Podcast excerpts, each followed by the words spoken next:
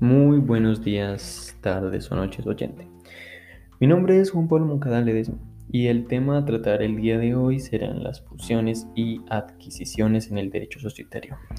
Los M&A, fusiones y adquisiciones, suelen producirse entre entidades mayores con el fin de tener una entidad aún mayor y en resultado poner en riesgo la supervivencia de otras entidades antes de hablar un poco más de ello, quiero resaltar algo.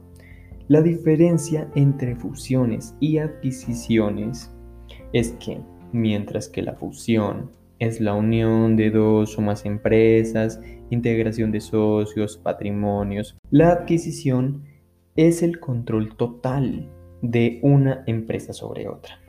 O sea, la compra de sus participaciones, sus activos, etc. Ahora sí, para este proceso se cuenta con un procedimiento reglado, esquemático, implicando diferentes normas jurídicas, leyes, decretos, resoluciones y hasta circulares.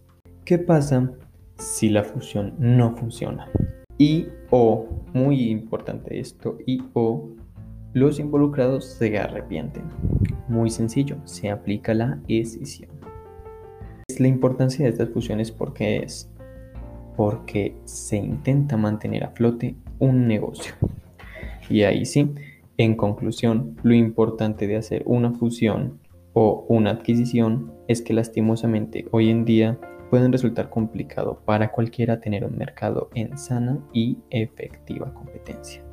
Muchísimas gracias y tengan un lindo día.